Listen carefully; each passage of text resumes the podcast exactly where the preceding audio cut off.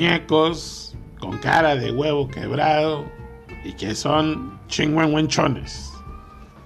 Monstruos mocosos Espantapájaros malosos. y justicieros. Y se escucha la patrulla. ¡Ah! Estamos totalmente en vivo, familia licántropa, en una emisión. Más, ya no sabemos qué número es. Bienvenidos, esto es. Licántropo de peluche. ¿Cómo se llama? Licántropo de peluche.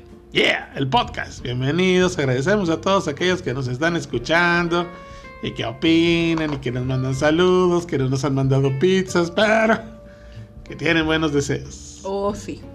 Entonces, bueno, el día de hoy vamos a tener nuestro acostumbrado podcast que sale al aire en cualquier momento porque ni nosotros sabemos. De hecho, yo- ay, estamos grabando el podcast. ¡Ah!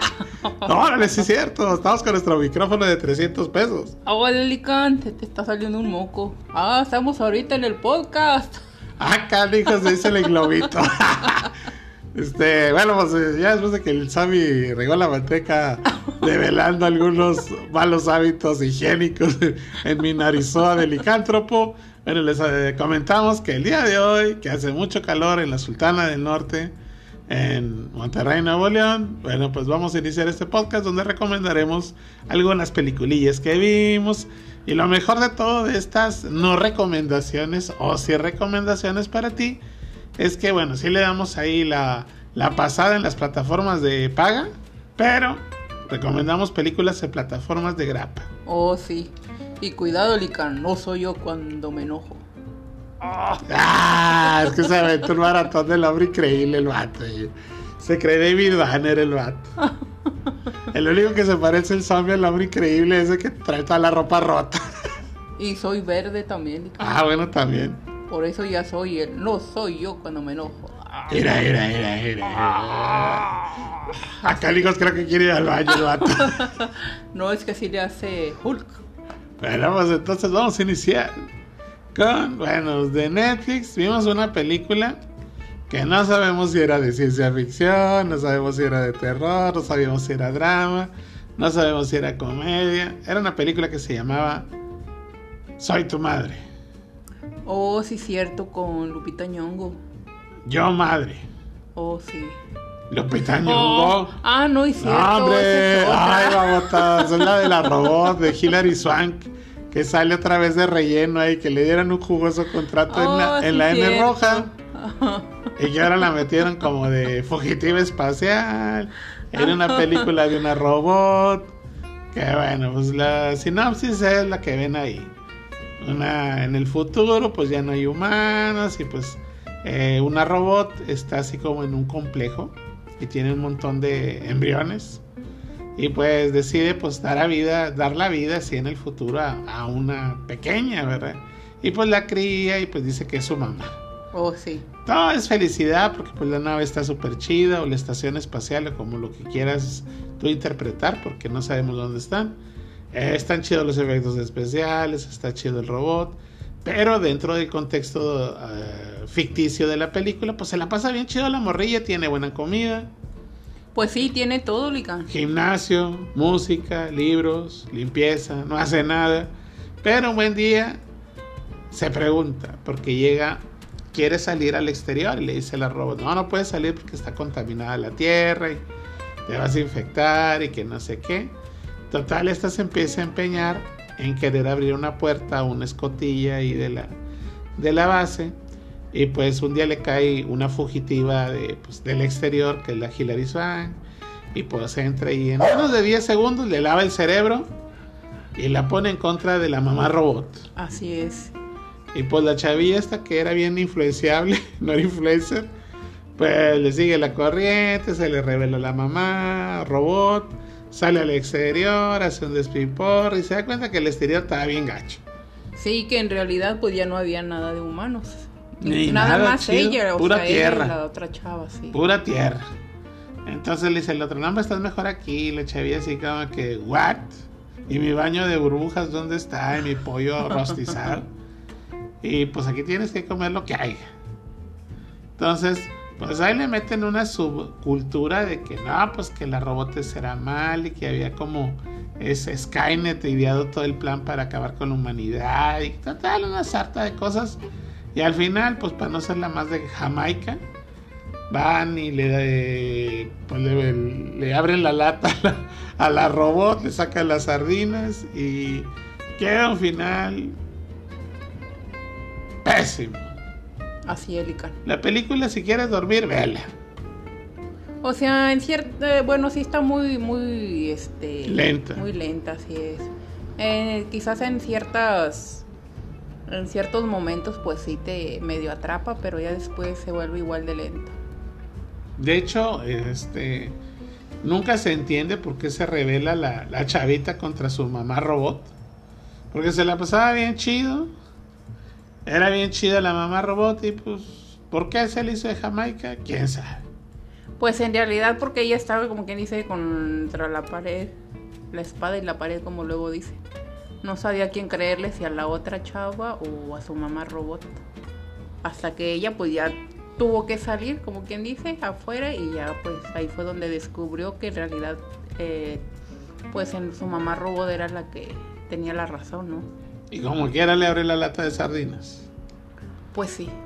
Entonces, cría morros y te sacarán las sardinas, algo así. Sería, si eres robot, cuidado con, criar morros porque te van a abrir la lata y te sacan las sardinas. La portola. Es que se supone que los robots destruyeron supuestamente la pues humanidad porque no, pues todo se supone, les gustaba. Todo se supone porque no hay nada comprobable ni hay nada, pues nada. Llega una vieja chismosa, le lavó el cerebro en menos de dos minutos. Se la volteó a la robot que la tenía acá como mejor atendida que a Maluma. Y pues no, no, no, se le llama ingratitud. Entonces, pues, lo único bueno es que creo que no va a haber segunda parte. Pues yo creo que no. Entonces, esta le damos cero botellas de catsup. Eh, velas bajo tu propio riesgo. Está aburrida. Eh, es una de esas clásicas películas que sin rascarle mucho, eh, te das cuenta que le hicieron en la contingencia. Nada más aparecen una actriz, un robot y otra actriz de relleno que es la Hilary Swank. Así es. De hecho, de Hilary Swank hay otra película donde la hace de policía, psicópata y que ya la habíamos comentado anteriormente. Sí. Y que también es mala. También. Y que también sale medio de relleno. Eh, sospechamos que se quedó sin chamba. Es triste que alguien con tanto talento como Hilary Swank sea desperdiciada, más en esta película que casi de plano sí es un relleno. sí, sale muy poco. Intrascendente. Entonces, pues extrañamos a la Six Million Dollar Baby o a la. Ya no sé cuánto, ese es el Six Million Dollar Man. bueno, pues a la Golpes del Destino. Extrañamos a la boxeadora que salía en Golpes del Destino con Clint Eastwood, Morgan Freeman, que daba una actuación con el corazón. Ah, por cierto, hablando de Clint Eastwood, también vimos una de con él, ¿verdad? Bueno, también vimos a la, Mula. La Mula. Ah, bueno, otra vez la vimos. La Mula, una buena película, esa sí la recomendamos, nomás que esa la tienes que rentar. Oh, sí. La Mula con Clint Eastwood es buena película, bueno, pues eh, no decimos spoilers ni nada porque esta no merece los spoilers de plano porque le echas a perder porque es muy buena película. Grandes actuaciones de Clint Eastwood, excelente dirección. ¿Sale Bradley Cooper? Bradley Cooper. De relleno ahí. Oh, sí. De policía, sin barba, con cara de babotas, ahí sale.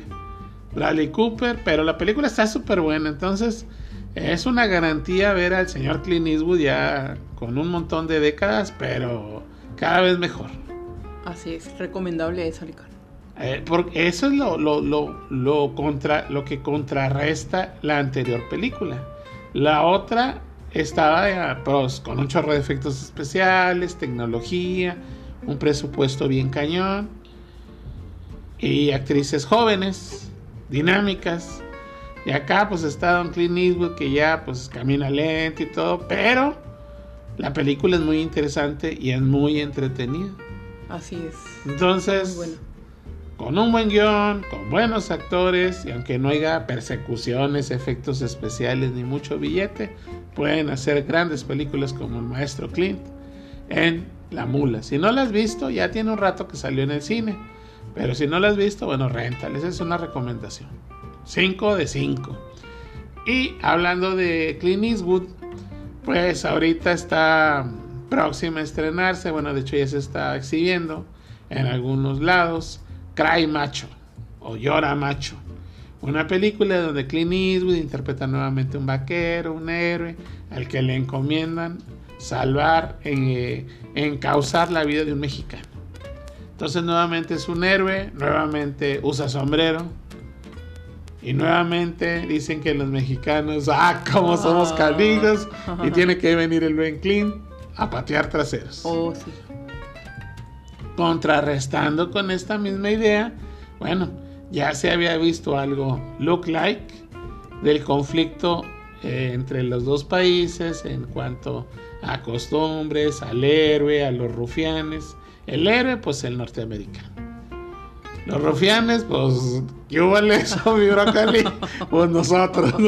Entonces ya se había visto algo similar con eh, Sylvester Stallone, Oscar Jainada, en Rambo. Oh, sí, sí. La última sangre. Pero esta no la hemos visto. Al tener el ingrediente Clint Eastwood, vaticinamos. Sí que se ve heroico en el teaser. Sí sabemos que va a imponer su ley. Pero buen guion y buena actuación. Oh, sí, yo creo que esa va a ser también una película 5 de 5. 5 de 5. Y bueno, pues contrarrestando esto, bueno, pues de grapa en Pluto, que es una buena plataforma. Pluto es una plataforma este, bien. está en varios dispositivos, en el Roku y en todos lados. Buscas Pluto TV. De hecho, la anuncian en la tele. Eh, ponen comerciales, háganse cuenta que es un Netflix. Oye, pero vimos otra también en Netflix, Silicon. Bueno, pero con siguiendo con esto de los mexicanos contra el héroe gringo. En Pluto están un montón de películas de los, los, héroes de acción. Steven Seagal, eh, Jean-Claude Van Damme, Jason Statham. Y vimos como pusieron un montón de películas gratis. Pluto, y antes de que me interrumpiera el zombie brócoli, ahí les va. Pluto, se cuenta que tiene canales y durante el día están poniendo de acción. Canales en vivo un montón de canales. Pero también tiene el catálogo on demand. Generalmente todas las películas que están en la programación regular están on demand. Ahí escoges tus películas dependiendo del género, del actor. Y bueno, pues eh, ponen anuncios. Es como si fuera, aunque sea on demand, es como Netflix, pero con anuncios. Después de ciertos minutos sale un comercial, nomás sale uno. Y luego ya sigue la película. Entonces, pues no, pues de, para ser gratis, tiene excelente calidad buenos títulos, un montón de, estrellas conocidas en sus películas, entonces está chido. Y ahí pues resultó que pusieron un montón de películas también de Steven Seagal. Oh, y había una que pusieron de estreno donde parece Santo Claus el vato, pero con el pelo negro y la barba negra, ¿verdad? Pues parecía Mickey Mouse, ¿no? Pues sí, Chuchuluco parecía el de Mickey Mouse, pero parecía Santo Claus, o sea, ya bien gordote y y, con su barba negra. Y con barba negra y no, no, no. Eh, eh, en episodios anteriores hablábamos de cine casero a la mexicana. Si no sabes lo que es el cine casero, checa en uno de los podcasts anteriores donde hicimos una breve investigación del cine casero que invade las pantallas por medio de YouTube y que de repente los ponen en este tipo de plataformas, cine casero. Entonces, pues no creíamos que hubiera cine casero gringo y si hay. Si lo hay con Steven Seagal. Steven Seagal hace cine casero, o sea, mala calidad, sin actores, eh, sin un buen staff. Eh, gente que hace las cosas sin saber, para ah, acabar pronto. La tecnología es benévola, ya vemos que, por ejemplo, ah, ya viste que salió el iPhone 13. Oh, sí. Y si ustedes échenle una checada, esto es en el apartado, también ya ven que aquí es un revoltijo de pláticas eh, relacionado con tú que quieres hacer cine indie por favor. Hay un montón de libros, hay un montón de videos que te explican cómo hacer una película. Por favor, vean. Huyan de la luz, huyan, arrepiéntanse de sus pecados Y no se junten con gente que haga cine casero. Aléjense de ella. ¿Por qué? Porque es una desescuela o es una no escuela. O sea, eh, todos los cineastas, desde Steven Spielberg, pues regaron la manteca en sus primeras películas. Si no me creen, vean la primera de Steven Spielberg o la primera de, eh, de James Cameron o de quien quieran. O de Robert Zemeckis o de quien quieran. Vean sus primeros trabajos, fueron muy independientes. Y en aquellos años eran tan independientes que pues sí lo grabaron con luces que eran para cine, con una lámpara, con un micro de cine, con una cámara de cine, pero eran tan limitadas sus posibilidades económicas que eso valía gorro. O sea, hacían su mejor esfuerzo, pero no tienen o no podían contar con la tecnología que se cuenta actualmente. Por ejemplo, denle una checada al iPhone desde el anterior, que es el 12 o el 11 Ah, vamos a hacer un, un, este, un podcast donde hablemos así de la tecnología, así también va a estar chido. Pero bueno, sin irnos muy lejos. El, iPhone 13, denle una checada, está súper chido. Y pues estos cuates, pues deberían de saber que existe Steven Seagal porque se ve gachísima su película. Sí, se ve muy, muy mal hecha, Lica. Y aparte, pues aburrida. Y esa es la primer característica del cine casero. Háganse cuenta, en el cine casero, ese que les comento que están los, los, las películas esas en YouTube, no son actores y el guionista no es guionista, ni el director es director, y nomás es párate enfrente de la cámara, a un lado del otro pelado, no te muevas, chitón, di tu rollo y tú contéstale y corte. Entonces es la película de las cabezas sentadas. Siempre están sentados los actores, siempre están así como Pedro Infante y, este Jorge Negrete. Pedro malo, es muy malo, hijo de malo también. Ah. O sea, nomás están hable y hable y hable y hable y no se callan. Sí. Porque no tiene acción. O sea, Y hablan y no se mueven. No se mueven ni para ir al baño. No. No toman líquidos, de sus películas no saben lo que es tomar café. Como que dicen sus diálogos de corrido nomás. Nomás de corrido y no corren. No hay nada, es un mugrero. Entonces, eh, chequense el iPhone 13. Eso es una noticia padre. Eh, trae cosas bien interesantes. Luego hablamos en un podcast especial para hacer cine indie sobre estas maravillas. Pero, este, pues, esa es la contraparte que decíamos regresando al tema. La de, la de Clint Eastwood, Cry Macho, del héroe norteamericano contra unos rufiancines mexicanos eh, protegiendo a un desvalido, chida. En todos los aspectos. No le hemos visto, pero estamos seguros desde el teaser que viene con, esas, con ese embalaje. Rambo Última Sangre, pues también está chida dentro de su, de su ramo. Acción. Nos decepciona un poco que Sly no saliera con la bandana y con su greña larga, pero como quiera Y sin playera. Ah. Y con playera. Entonces salió bien, pero está bien. Oye, sí, por cierto, también una que vimos también casi parecida a la de. a la de Rambólica. Este. ¿Cómo se llama? Ay, se me fue el nombre. Que también este, la acabamos de ver ahorita en Netflix.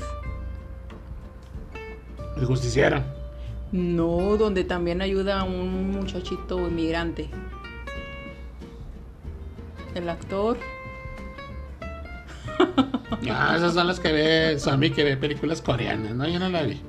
Entonces, la de Steven Seagal es el mismo argumento, malosos de este lado y el héroe norteamericano con Bárbara de Santo Claus pintada con Grecia en 2000 el señor Seagal y que no se calla la boca.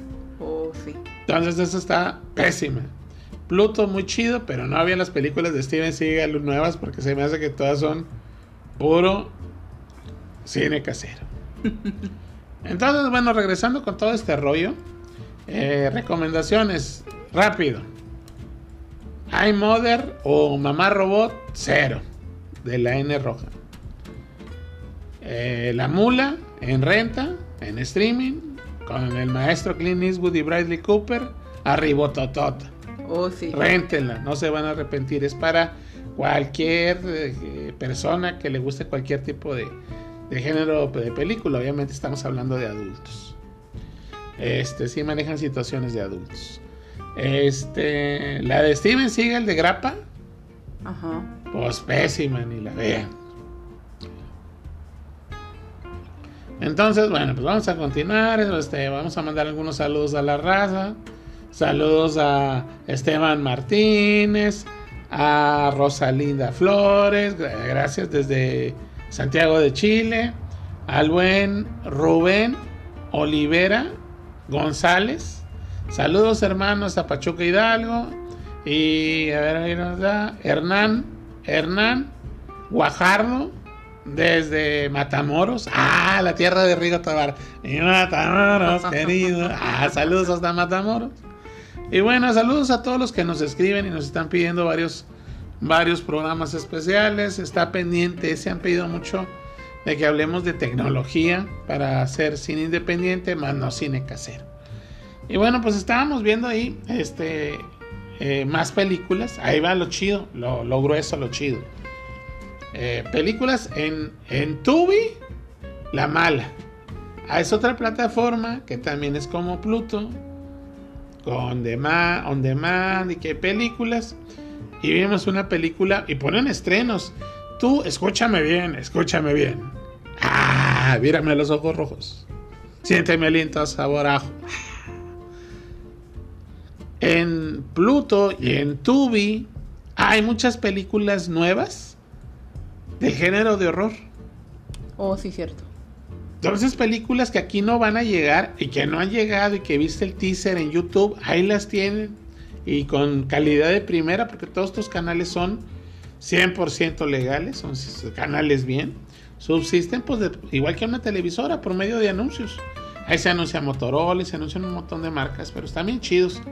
Entonces, Tumi, pues vimos una que se llama de este año, seguramente si tú eres fanático del horror, ya viste el teaser, La maldición de Humpty Dumpty. Oh, sí, el muñeco de cabeza de huevo. El cabeza de huevo roto. El huevo roto, Lican. Eh, ¿De qué se trataba, zombie? Oh, pues de un muñeco que estaba roto, Lican. Se trataba, ya después de esa, eh, sin spoilers. La buena de las reseñas de, de Zombie Broccoli es que son sin spoiler. Oh, sí. Era una, rápida, una abuelita que estaba mal de la chiluca y que pues las dos hijas se la llevan a una casa antigua donde ella habitaba que parecía hotel porque está muy raro porque vienen hasta así como los señalamientos de que se ve que a leguas que era un hotel que rentaron o una ca- algo que era rentado pero ellas perjuraban que era este pues Su casa de. su casa campo. no de campo pero no no se verá güey este también es cine casero Oh, definitivamente, es cine casero, pero de, de horror. La, la fotografía sí está mucho mejor que la de Steven Seagal. Pues sí. Tenían la idea en algunos planos, estaban novedosos, pero la corrección de color también estaba chida.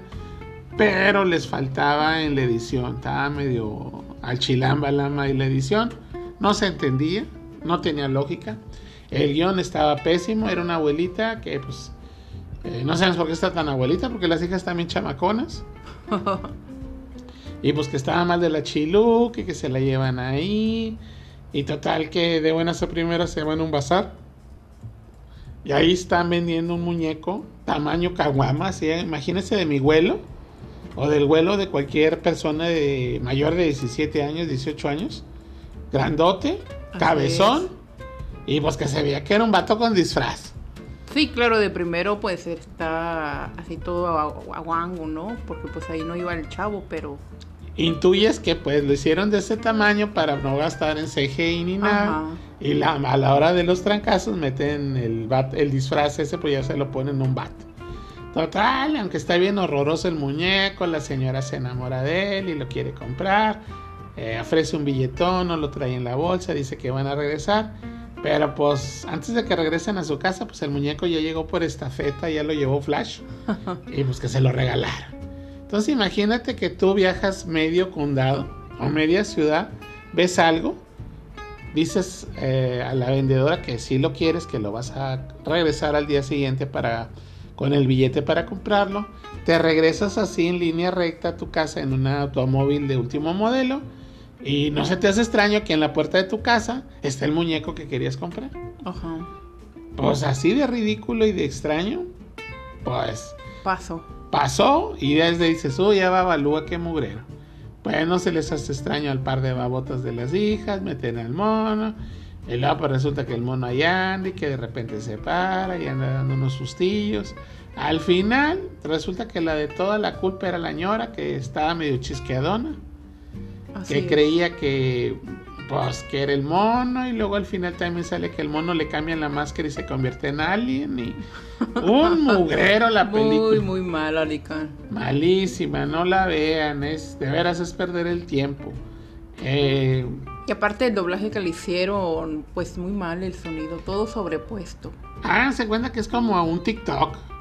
Sí, sí, muy malo. Mm, voces por un lado, imágenes por otro lado. Entonces no, no, no la vean. La maldición de Humpty Dumpty, qué mugrero. Pero en Pluto, también como decimos, hay muchas películas de horror. Y está una que se llama The Husk. Así, The Husk. Esa película le pusieron la plantación maldita. Esa película hizo mucho ruido, es nueva, no es tan vieja, pues es nuevezona. Y es sobre espantapájaros, sobre una maldición que hay de un espantapájaros y como unos chavos que se les descompone su auto, pues caen víctima de, pues, de este espantapájaros al internarse en el maizal del espantapájaros. Eh, la película tiene buenas actuaciones, buen guion, entretenida. Agradecemos que no está muy bañada en los litros de moronga que le echan, tan nomás tranquila. Es una película muy a la vieja escuela. Me recordó mucho las películas antiguas, este, como eh, Jeepers Creepers y esas ondas, o sea, más tranquilonas, con disfraces de los monstruos. Y que todo funciona porque los actores hacen bien su chamba. Así es. Y bueno, pues esta sería una recomendación. Plantación maldita. Tiene un nombre así medio que como que no te llama la atención. Pero se llama The Husk.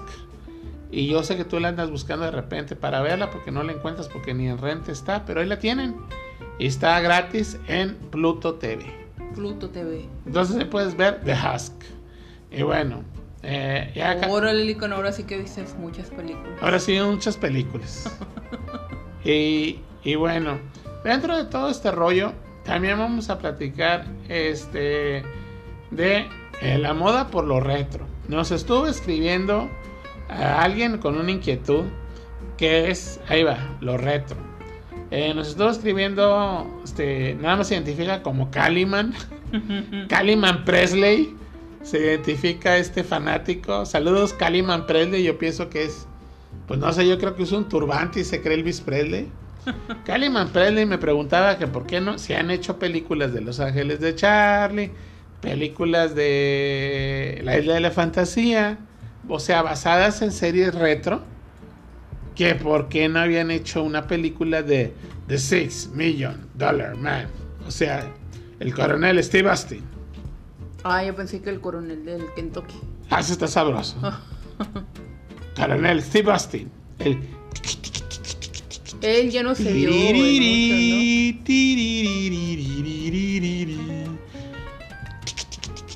Ah, Steve Austin, salta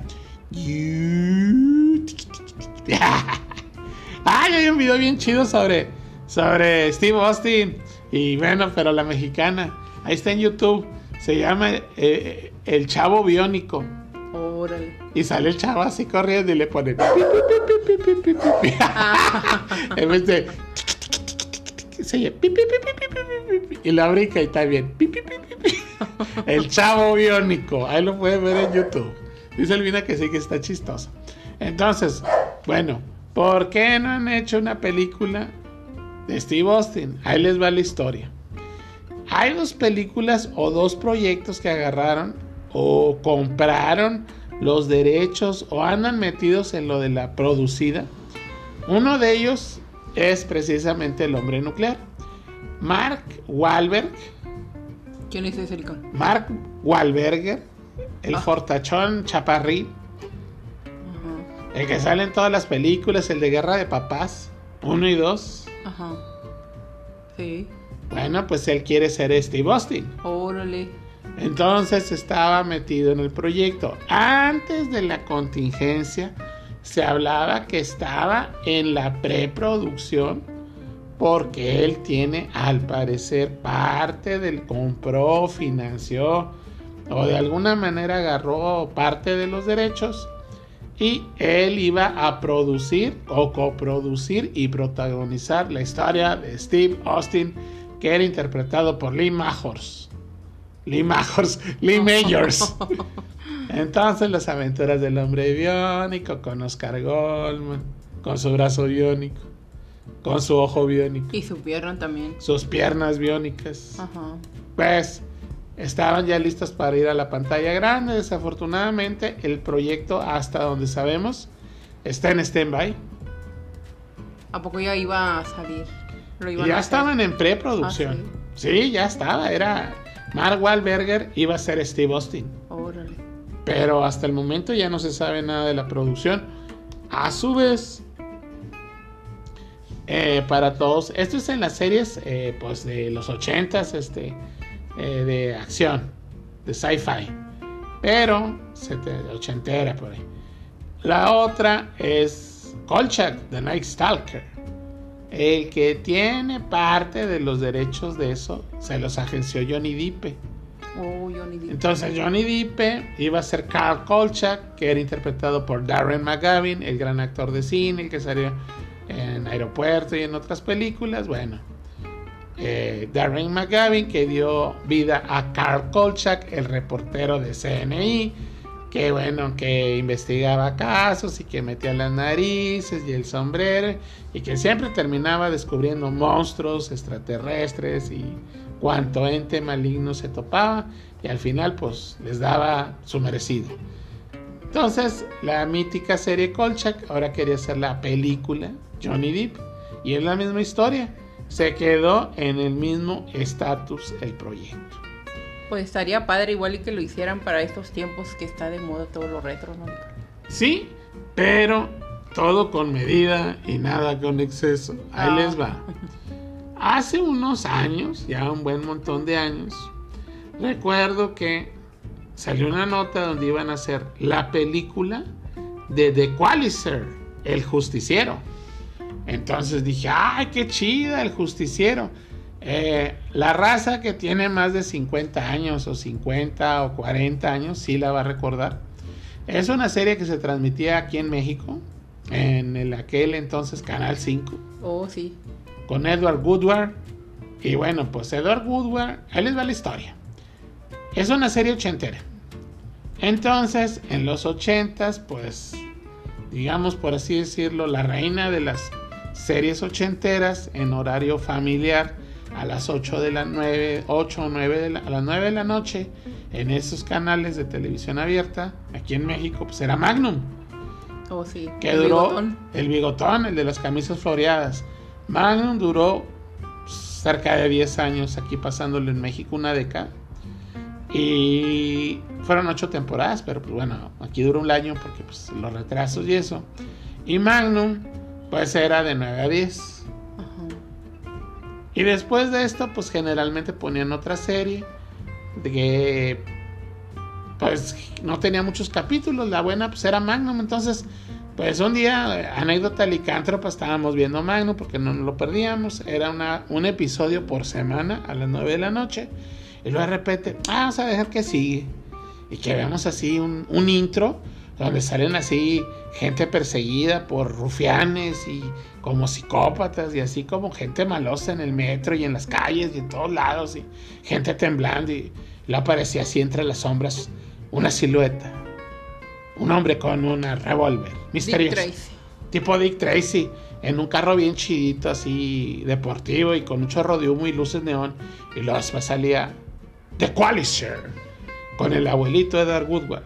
Entonces la vimos y, ah, no, es un abuelito. y luego dice, ah, otro de mi familia licántropa, decía mi papá licántropo. Ah, se parece a Higgins. Oh. Chaparrín. El de Magnum. Chapa, el de Magnum. Chaparrín, panchonchín y trae chuchuluquín. Pero más abuelito. Y, ah, ese no está chido. Oye, Zombie, que vemos el primer capítulo, no manches. Acción sin límite. Y este tal Edward Woodward, el Equalizer, que interpretaba a Robert McCall. Robert McCall, que era un ex eh, super agente, que un día se retiró, lo dieron por muerto, pero ayudaba a todos los que lo necesitaban y ponía un anuncio en el periódico. Decía, tienes problemas, tienes miedo, necesitas ayuda, llámame. ¿De cuál es, sir?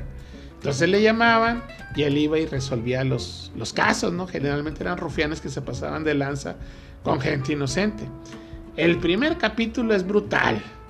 Porque el vato, aparte que vestía bien galán acá, con sus gabardinas y sus bufandas acá bien chidote, era un super actor.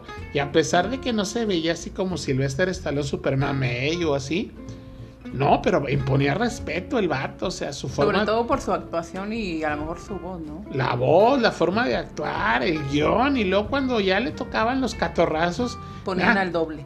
Sí, y él hacía algunas escenas pero eran súper bien coreografiadas y era pelea tipo Dick Tracy, a trancazo limpio, así como Bruce Willis, como las de Daniel Craig, de James Bond, así, pero rudas, así peleaban rudo el abuelito. Entonces, ay, güey, está bien chida. Esa serie era una obra de arte y ya les va un dato bien curioso. Vea, busquen en YouTube de cuál es la serie de los ochentas y va a aparecer ese intro que les digo, pero está musicalizado al igual que toda la serie, por Stuart Copeland. Que los que les gusta la música saben y el rock saben que Stuart Copeland es el integrante de Police, la banda de, pues, de Sting. Imagínense la musicalización de la serie, la hacía un integrante de la banda Police en los tiempos en que Police era la mamá de Tarzan. Sí, imagínate cómo está el tema musical de The Qualizer, que llegó a ser así todo una cosa increíble. La serie tuvo un montón de éxito en Estados Unidos y en todas partes, obviamente en México también. Y luego, pues bueno, pues ya después pasaron las décadas. Yo ya no supe de Edward Woodward, el actor. Pero eh, sale que van a hacer la película. Y yo, ah, qué chido. ¿Quién iba a ser Edward Woodward? ¿O quién iba a ser Robert McCall? Pues por las características físicas Dije, Anthony Hopkins. Oh, sí, chaparito y gordito. Podría ser Anthony Hopkins y buen actor, porque se requería que fuera un actor dramático. Este Edward Woodward era un excelente actor nominado a varios premios de la academia que hacía teatro. No, no, era un cuate bien pesado, o es un cuate bien pesado. De hecho, la primera versión de una película que se llama The Stickman o El Hombre de Madera, que se hizo una versión nueva con Nicolas Cage de un policía que lo empaletan y que una isla con unos menonitas y que al final adoraban un muñecote de madera y que le prenden fuego. También a él, sí. La versión original de esa película la protagonizó Edward Woodward. Oh. Entonces decías, pues ¿quién puede ser Robert McCall en el cine? Anthony Hopkins. ¿Quién más podría? Necesitamos un actor. ¿Y qué dicen Sam, este Denzel, Denzel Washington? Oh. Y tú, oye, pues sí, Denzel es uno de mis actores favoritos y no cabe duda que es increíble. Pero no está tan abuelito, ni está chaparrín, ni está panchonchín. Pero pues es que también muchas veces no tienen que ser iguales, Pero bueno, desde ahí ya como que no me gustó el asunto. Y dije, pues bueno, la presentan en el cine y no la voy a ver. Tuve la oportunidad de verla luego, pues en renta. Ah, no la compramos, la compramos. Me, perdón. Y lo que también me decepcionaba es que aparte que no, no, ligabas a Denzel Washington con Robert Bacall, era que el mítico tema musical de Stuart Copeland para nada parecía, ni por error. Y el argumento, pues tampoco tenía nada que ver. O sea, lo cambiaron totalmente. Lo cambiaron totalmente. Me dejaron el puro nombre. Dejaron el nombre. Supuestamente en esta versión nueva con Denzel Washington, si era un superagente y que letal y que no sé qué, que pues también lo se dio por muerto y... ayudaba a la gente, pero que conocían el trabajo. Y el vato trabajaba en una especie de Home Depot, algo así. Ajá. Y pues el otro vato era bien finoli, no trabajaba en un Home Depot. Entonces ahí ya tampoco cheque el, el marrano, no, no da el color del puerco. Y ya empiezas a ver la película, empieza a agarrar ritmo. Y sí me gustó, de hecho la 1, esa de Qualizer, no la relacioné nada con la, con la serie de televisión, me gusta mucho la película, de hecho se me hace una de las mejores películas de Denzel. Y al final de esta ya ponen que pone su anuncio de clásico de tienes miedo, eh, necesitas ayuda, estás en peligro y pone su, su contacto. Ajá, sí. Y dije, wow, cuando hagan la 2 ya va a reencaminarse a lo que era la serie. Dije, ah, qué chido. Y En- nada. Y nada, yo no la vi en el cine, la están poniendo ahorita como recién estreno en, en Netflix. Y a mí no me gustó. No, le- Aburrida. Más Eh. o menos. Denzel Washington se veía aburrido el vato, como que no tenía ganas de jalar. Ya no era el mismo. El No. mismo personaje. No, no, o sea, era Denzel Washington, Ajá. pero ya no era el mismo personaje. No se comportaba igual. eh, todo el perfil dramático y del, de, pues de lo que viene siendo el personaje se pierde. Sí, totalmente. De hecho, para empezar, sale con pelo el vato. En la primera sale skinhead tipo Bruce Willis, que eso le una- un toque muy chido, ¿eh? Ajá. Al vato lo hacía diferente. Pero no, acá es conductor de Uber y, y- no, no, no, no, no. El villano, es- pues ni villano es. No, pues eran sus mismos amigos de. Pero no, de- nada que ver con el villano de la 1, que te daba miedo el vato. Ajá. No, no, no, le quedó muy chiquito el villano, el final predecible, aburrida, larga. Ya no es, ya no es ni el Equalizer ni Robert McCall. Que hasta se les fue el, porque siempre cuando eh, peleaba ponía ahí su cronómetro del reloj. Ya ni eso hace el vato. Y ya el último cuando iba a pelear con el mero mero ni siquiera lo puso. No, ya. pues, se les olvidó yo creo eso, ¿no? se les olvidó todo. Porque era algo eh, que los identificaba. Sí, sí, que planeaba bien sus movimientos Ajá. el vato. No, no, no, mala la película, mala de veras. Este, ojo, van a decir, no, no está tan mala. No, no está tan mala. Pero no es lo que esperábamos. Ajá. Y lo que más extrañamos es que el personaje, aquí sí de plano, lo que se había construido en la primera, que era bastante bueno, lo enterraron y lo olvidaron totalmente, lo dejaron ahí en el olvido. Entonces, no, no nos gustó. Eh, no le damos cero ni le damos cinco, simplemente pues, cada quien tiene su opinión. A nosotros no nos gustó. Para entretenerse quizá, pero no es lo que esperábamos. Entonces, bueno, pues si van a hacer adaptaciones así, pues mejor que se quede la serie original. Eso es lo que le porque rec- lo vuelvan a repetir. es lo que le recomendamos a Caliman Presley. Pues mejor cómprate las temporadas del Hombre Biónico y disfrútalo. Porque el Mark Wahlberg, Wahlberger ese también se hace sus enchiladas, también hace churros. Ajá. Entonces, pues no, no, no, no, no, no, no. No me imagino de veras. eh, eh, ¿De cuál es así? Magnum, que ya ven que también hicieron la nueva versión, que cambiaron todo. Higgins es mujer y ya, pues de la comedia y todo lo que eran eh, las aventuras de Thomas Magnum ya no quedó nada. De hecho, ahí va un dato bien interesante. Eh, la serie, a pesar de que no tiene rating, como no hay que poner, la han mantenido en la cadena. Pero recientemente le preguntaron a Tom Selleck, al Magnum original, si había alguna esperanza de que pues apareciera en la serie. Y pues la contestación hace unos días de Tom Selleck fue que pues, de ninguna manera, que aunque él estaba muy agradecido con, con la compañía productora de la serie, que es Ajá. la que al fin de cuentas produjo Magnum, produjo también para él las películas de Jesse Stone, eh, la nueva serie donde aparece Magnum que también está al aire.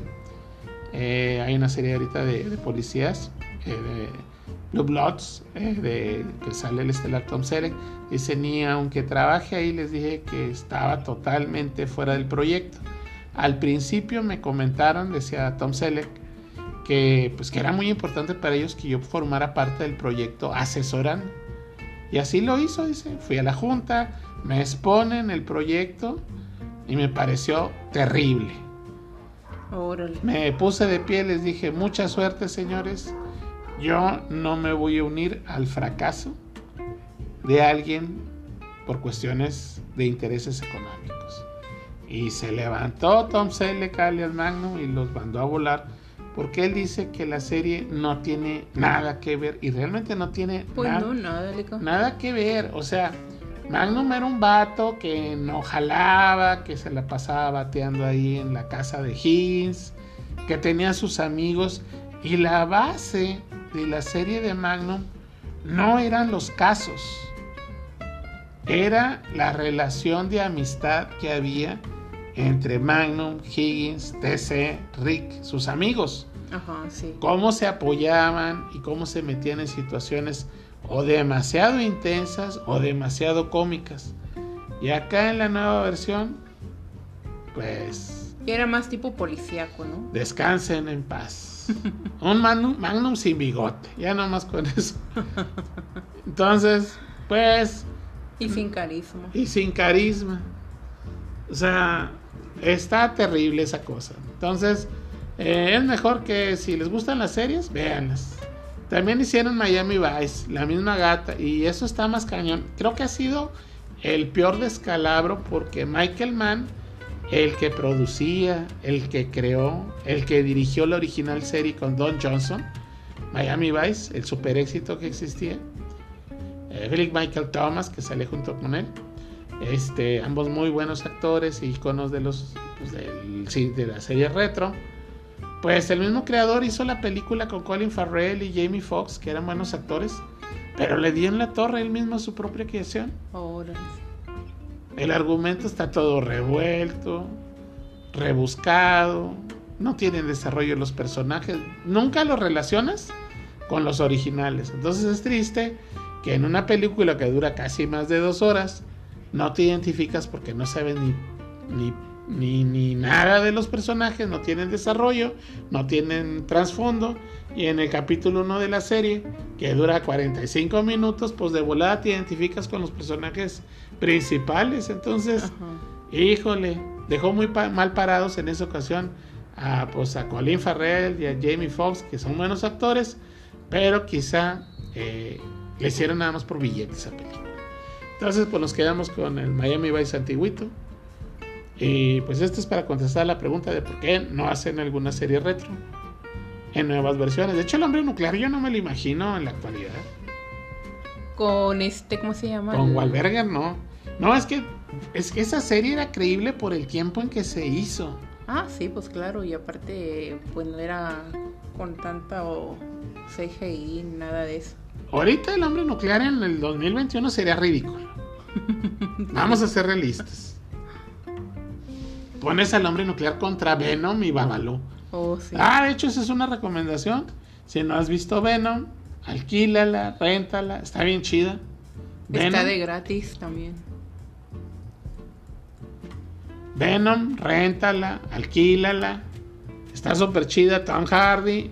No la vi en el cine, la acabamos de rentar hace poquito. Y está súper chida. Oh, sí, can- Divertida, para empezar está divertida. La película está divertida. A mí de primero no me llamaba la atención, por eso no la, no la llegué a ver. Pero ya que la vimos, sí estaba padre. Está súper chida. ¿Quién sabe cómo vaya a estar ahora que ya va a salir la 2?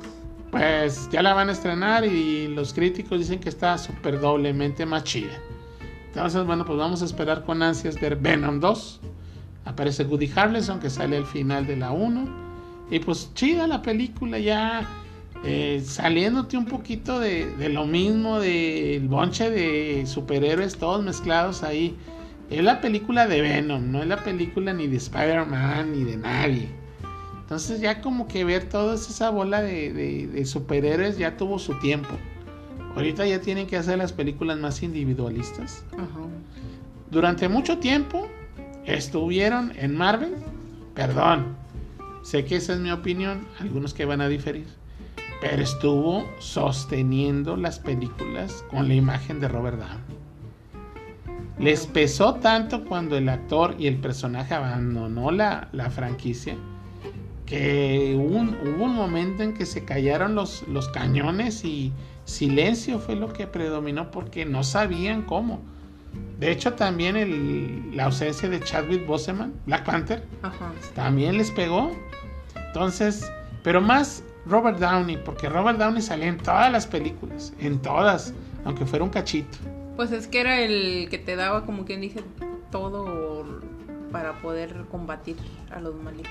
Entonces, Robert Downey con su Iron Man, que en los cómics en el pasado era un héroe más, en la cinematografía se convirtió pues en el héroe top de todos los héroes. Ajá. Si nos vamos a las dos, todas las de Avengers, pues él siempre era el que acababa con el malo.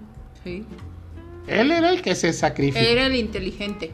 No, y era el que se sacrificaba, porque desde la primera se sacrificó con el misil Oh, sí. para acabar con la amenaza de Loki. Ajá. En la segunda también se aventó su tiro contra Ultron. Y en esta última, pues ya, le tocaba al vato, pero eh, muy difícil llenar el hueco de Tony Stark. Muy difícil. Mientras, si ya el giro que le quieren dar a las películas es más rebanosón, adelante. Pero el toque de sentimental, dramático, porque Robert Downey es un superactor dramático, se ha perdido. Entonces, bueno, pues esperamos Venom 2 con ansias. También vamos a tener, ah, de los anuncios que tenemos pendientes.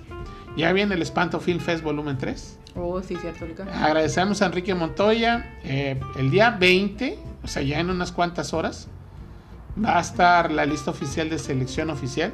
Oh, sí. El día 20 de septiembre para que chequen las eh, redes sociales de Espanto Film Fest Volumen 3 y pues nuestro productor alias la voz de Lican Wolf, o sea, yo cuando estoy sin mi transformación licántropa tenemos varias participaciones por ahí, varias sorpresas.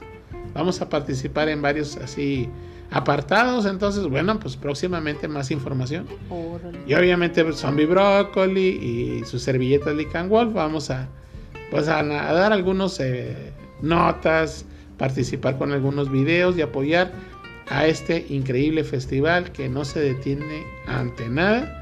Y pues que vamos con todo en este año, 2021. Silican y acuérdate, no soy yo cuando me enojo. Nomás cuando estás verde. Ah, Entonces, bueno, pues estamos a punto de despedirnos. Entre semana traemos ahí pendiente varias cosas. Queremos hacer un especial sobre 007 Oh, sí, cierto, Lica.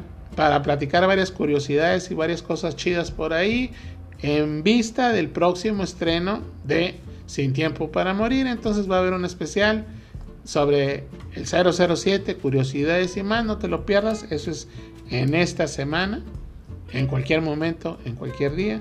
Y bueno, eh, agradecemos a ti que siempre nos apoyas, nos escuchas y que compartas este podcast si te gustó.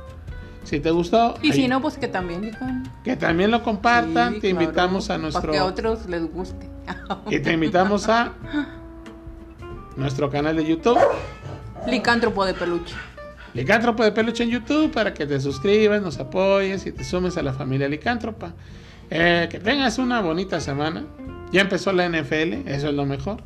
Oh, sí, cierto. En esta temporada voy a ser Rider de Las Vegas. Ya cambié de equipo, ¿Por qué, Lican? porque se me hace más chido. Órale. Yo le voy al que gane. Ah, canijo, qué inteligente. Sí, yo siempre. Vaqueros, pues aunque me gusta mucho el equipo desde mi niñez, ah, qué malos son, de veras. Pero ahora ganaron, Lican. Pero qué malos son. Eh, después platicamos de eso, que no va al caso, pero pues ya empezó la NFL, para que la disfruten. Vienen más estrenos, vienen más reseñas, vienen más recomendaciones. Y... Ah, bueno, en el- nos faltó lo musical de volada. Eh, está haciendo un chorro de calor, pero ya viene Navidad. Entonces la noticia es la Ah, siguiente. Navidad, pero pues si apenas vamos en septiembre, ya vas a decir de Navidad, Lican. Pues eso dice el Steve Perry, el vocalista de Journey, porque acaba de anunciar con bombo y platillo que ahorita está metido en su estudio grabando lo que será su primer disco con puros temas navideños. Entonces eso pinta súper chido. Pero que no había hecho ya uno. No, hizo un EP, Ah, ok. o sea, dos rolas, y ahora va a ser un álbum completo. O sea, 10p. 10p ya viene el tren por nosotros. Nos despedimos hasta la próxima. Gracias por escucharnos. Fuimos. ¡El Hasta la próxima.